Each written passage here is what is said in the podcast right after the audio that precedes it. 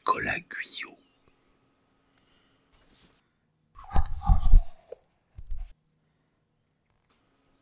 Nicolas Guyot marche, tel un funambule solitaire, sur le fil entre le conscient et l'inconscient.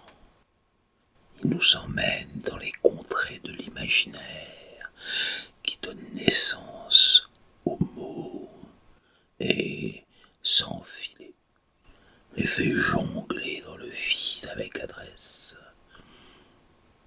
On explorera la noirceur de l'âme humaine, mais aussi sa lumière entre des lignes espiègles